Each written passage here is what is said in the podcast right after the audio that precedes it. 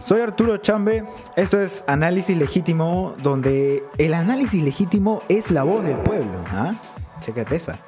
El objetivo de este podcast es poder informar a la población de los hechos que están afectando a nuestra población, eh, la redundancia, ahora mismo. El día de hoy hablaremos de un tema muy importante y adivinen cuál es. Se... Sé que lo sabes.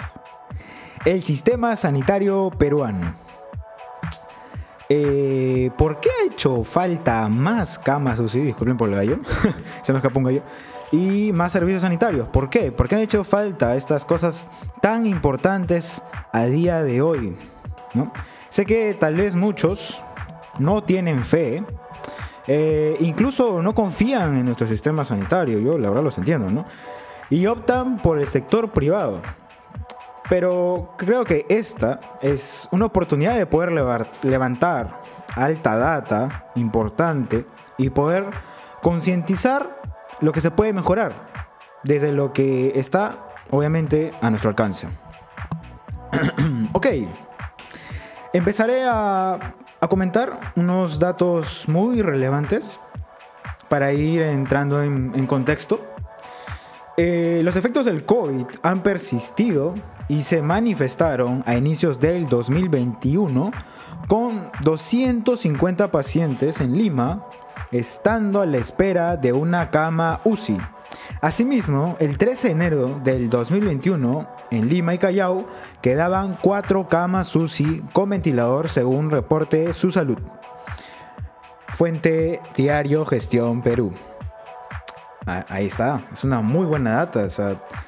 de hecho, se empezó el año, como pueden escuchar y, poder este, evidenciar, este, no tan bien.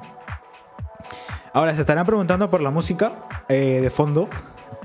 Eh, yo opté por esta música ya que es, es un poco movida, un poco alegre, para bailar. No siento que debía poner esta música para que al menos hacer ameno el podcast, no hacer tan triste el podcast, porque de hecho esto es un tema que ha golpeado muy fuertemente a todo el mundo, ¿no? Es como un baldazo de agua fría.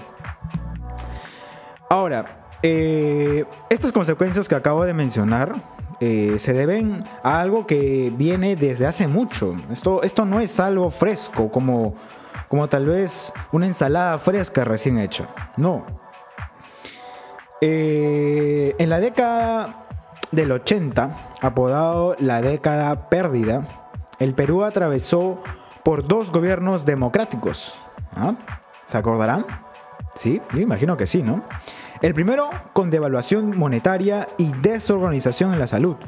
Y el segundo muy desarreglado, caracterizado por el incremento notable del terrorismo y cambio del símbolo monetario e hiperinflación. Asimismo, la inseguridad política y la crisis económica, sé que me estoy yendo por otros lados, pero esto es muy importante, escuchen, ¿eh?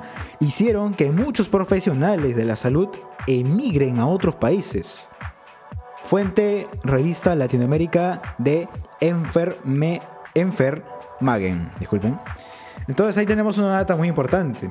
Estamos escuchando que y evidenciando que muchos profesionales de la salud se retiraron por todos los problemas que estaba atravesando nuestro querido país. Bueno, entonces podemos evidenciar, evidenciar que la desorganización en el sistema de salud peruano venía afectando indirectamente a la población desde esos años, de los 80 hasta el día de hoy. Ah, por otro lado, también, también se puede este, ver que recientemente la malversación de fondos, ¿ah? la malversación de fondos, ¿te suena? ¿sí ¿Esto qué es? Corrupción de fondos, efectivamente, de, de dinero. Entonces, la malversación de fondos por parte de las autoridades, a pesar de las transferencias económicas cuya intención es apoyar a las zonas más afectadas por el COVID, no se logró. No se logró llegar ni al 70% de la ejecución del presupuesto asignado a entidades públicas. eh, lo que estoy leyendo ahora, obviamente, eh, no, no está saliendo 100% de mi cerebro. Esto es algo que es una noticia que ha, que ha este, redactado una universidad eh, en asociación con una, una universidad con una revista. Se han asociado y han hecho una revista, un, artículo. Entonces, como les venía diciendo, que no se logró ni llegar ni al 70% de la ejecución del presupuesto asignado a entidades públicas del gobierno regional y local de la libertad ya que hubieron irregularidades que realizaron los líderes defensores del bienestar público, para bienestar propio de ellos mismos. Fuente Instituto de Innovación y Formación Científica. Bueno, ahí lo tenemos. Lamentable la corrupción. Sigue, sigue en nuestro país. Parece que ha venido a quedarse. Bueno, esperemos que no sea así. Obviamente, pienso que nosotros podemos ayudar a que la corrupción se vaya yendo del país poco a poco. Y yo cerraría este podcast con algo que tal vez está a nuestro alcance, algo que nosotros sí podemos hacer. Bueno, concluyo que la credibilidad en el sector es muy mala. A día de hoy, lo que debemos hacer como ciudadanos peruanos es rechazar y denunciar cualquier acto de corrupción en nuestro sistema sanitario. Y ahora tú me dirás, ¿cómo vas? Pues haciendo uso de las redes sociales. Ya como se ha venido haciendo, evidenciando y grabando el hecho. Esta es la única forma, yo veo esta es la única mejor y más viable forma de ir acabando poco a poco con la corrupción.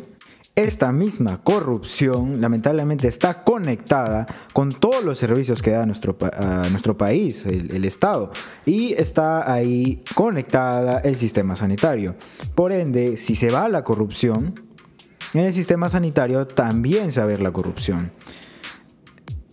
Bueno, esta es mi recomendación. Espero les haya gustado este podcast y nos estamos viendo en un nuevo episodio. Chao.